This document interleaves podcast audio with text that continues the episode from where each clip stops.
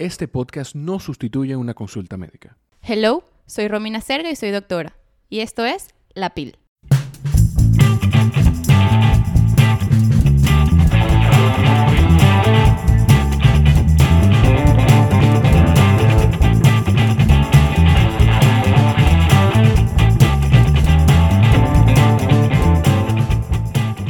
Este podcast es para todos aquellos que consultan sus situaciones de salud a un doctor muy popular últimamente, Doctor Google.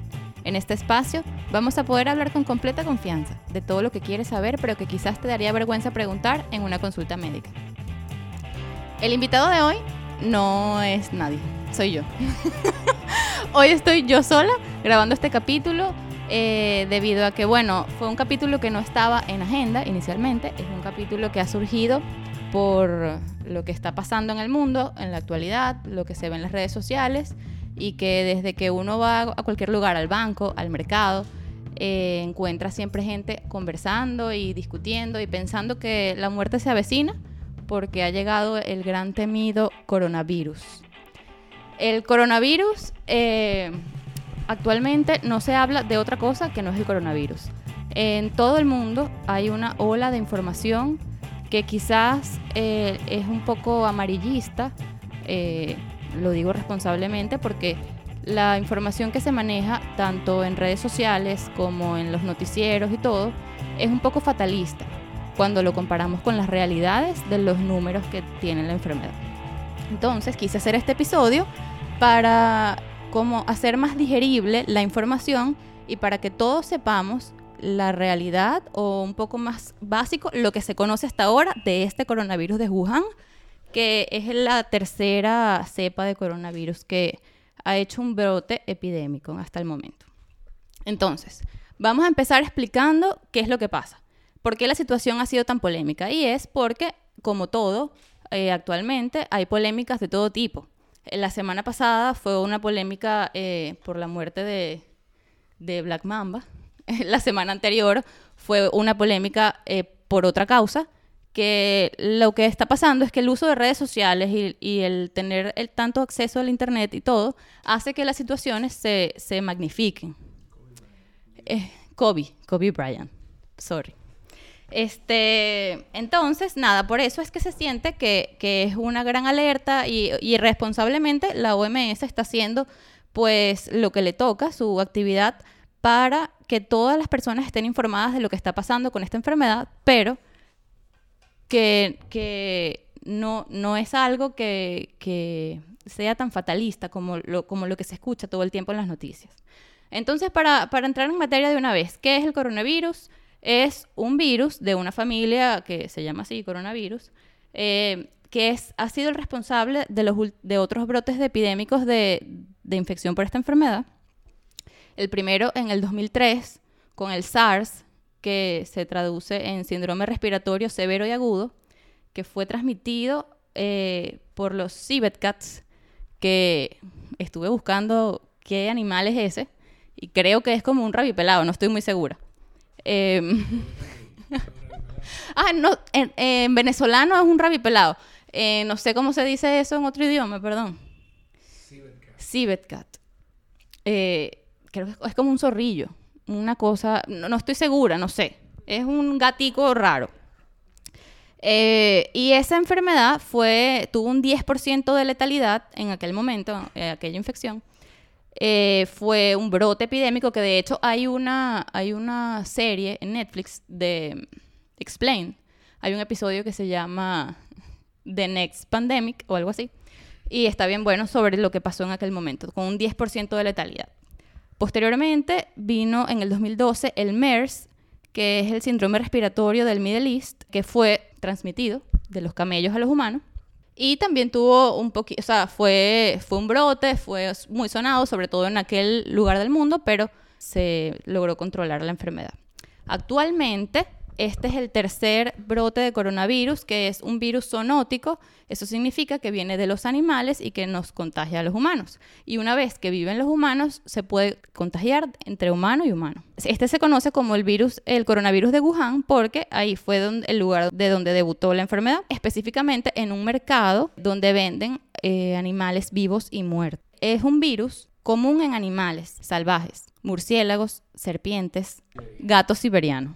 ¿Cómo llegó el virus al humano? Se desconoce, o sea, la realidad de cómo llegó se desconoce, pero llegó. Eh, bien sea porque el, humano se lo comió eh, alguno de esos animales que vendían en ese mercado o porque estaba el animal vivo y, eh, se contagió a cualquier humano que trabajaba o estaba yendo a comprar al súper. Entonces, ¿cómo se contagia de humano a humano? Por gotitas de flush. Eso es compartir alimentos, bebidas, besar, eh, o, que cualquier, o sea, una gotica de una persona llegue a tu mucosa. Eh, eso ya hace que te contagies. Señores, interrumpimos este episodio porque justamente el día previo al lanzamiento, al martes 4 de febrero, comenzó a circular un, un voice y me empezaron a contactar sobre una supuesta fusión del coronavirus con el virus del VIH. Y antes de que todo el mundo se termine de alarmar un poco más, eh, quiero que sepan que hasta el momento el, eso no está confirmado por las fuentes eh, que son responsables de manejar esa información, como la OMS y otros centros que se especializan en eso y que son quienes deben dar esa información. Y por otro lado, o sea, el VIH no se transmite por gotitas de tos o de estornudos. Entonces, no creamos en todo lo que escuchamos en las redes sociales, sino lo que está confirmado hasta el momento a través de la OMS, que es lo que se habla en este capítulo del podcast. Aunque también hay otras formas a través de superficies y otras cosas como te puedes contagiar porque es un virus. Todos los virus tienen una capacidad de transmisión. Eh, hay, algunos que son más contagiosos que otros y este, al ser un virus nuevo, no se conoce qué tan contagioso puede ser. Por eso es que se toman las medidas de prevención generales de los virus y lo que ha funcionado con los otros virus de coronavirus de esa misma familia anteriores. Entonces, eh, se sabe que tiene un periodo de incubación, o sea que desde que tú tienes contacto con el virus o con la persona enferma con el virus hasta que tú eh, presentes síntomas de la enfermedad, entre 2 y 14 días. ¿Y cuáles van a ser los síntomas? Hay pacientes que, han, presentado la enfermedad y han estado asintomáticos, pero pueden tener, o sea, es más frecuente que tengan fiebre, tos seca, que tengan dificultad respiratoria. Esos son los, la, la, general, lo que tiene la mayoría de las personas. Pero también hay pacientes que progresan y tienen síntomas de neumonía, dificultad respiratoria aguda, falla renal y se complican y terminan en la muerte. El ciclo en que empiezas con los síntomas y te mejoras es entre 10 y 14 días. ¿Por qué? Porque no, aunque yo digo que, en algunos casos se complican y terminan en la muerte, es una muy pequeña cantidad de pacientes enfermos con este virus, con el coronavirus de Wuhan. Eh, quienes mueren son los pacientes que tienen el sistema eh, inmunitario disminuido. ¿Quiénes son estos pacientes? Los pacientes viejitos, los pacientes con cáncer, pacientes que por cualquier patología estén sometidos a un tratamiento eh, con inmunosupresores, eh, pueden ser pacientes diabéticos, eh, cualquier paciente que tenga su sistema inmunitario debilitado por cualquier condición, pacientes que tengan enfermedades respiratorias de base crónicas, pacientes cardiópatas crónicos, pacientes fumadores, todos estos pacientes tienen unas condiciones de base respiratorias que pueden complicar cualquier enfermedad pero que estos mismos pacientes, que son quienes mueren o quienes se han reportado como muertes por el, por el coronavirus, son los mismos pacientes que pueden haberse muerto por tener cualquier gripe, gripe común.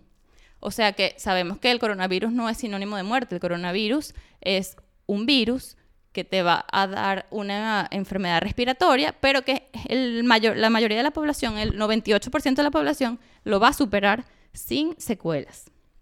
¿Por qué? Porque la tasa de mortalidad hasta el momento que se conoce es entre un 2 a un 3%.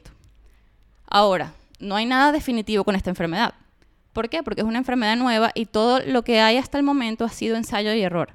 Toda la información que se maneja y todo lo que tenemos ha sido por el comportamiento que ha tenido hasta ahora. Y la verdad es que tenemos solo un mes desde que esta enfermedad, un mes y unos días desde que esta enfermedad existe. Entonces, si, tienes, si por casualidad tienes fiebre, tos y estás sospechando que puedes tener coronavirus porque has tenido contacto con alguien de Wuhan o cualquier persona que venga de China, has estado en un aeropuerto eh, recientemente, pues lo primero que debes hacer es, si vives en un país del primer mundo, preferiblemente, en España, Estados Unidos, Canadá, eh, Europa en general, debes ir a una emergencia.